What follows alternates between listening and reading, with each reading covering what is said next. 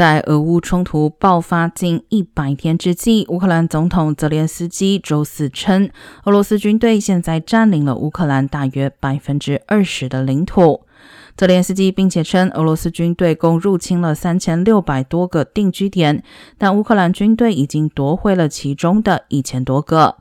不过，目前乌东战场，乌军在俄军猛烈炮火下渐感吃力，每天伤亡达数百人。俄军并且继续在北顿内茨克的巷战里推进。当地官员表示，俄军已控制全市约百分之七十，市内人口从战前的十万剩下仅约一万两千人。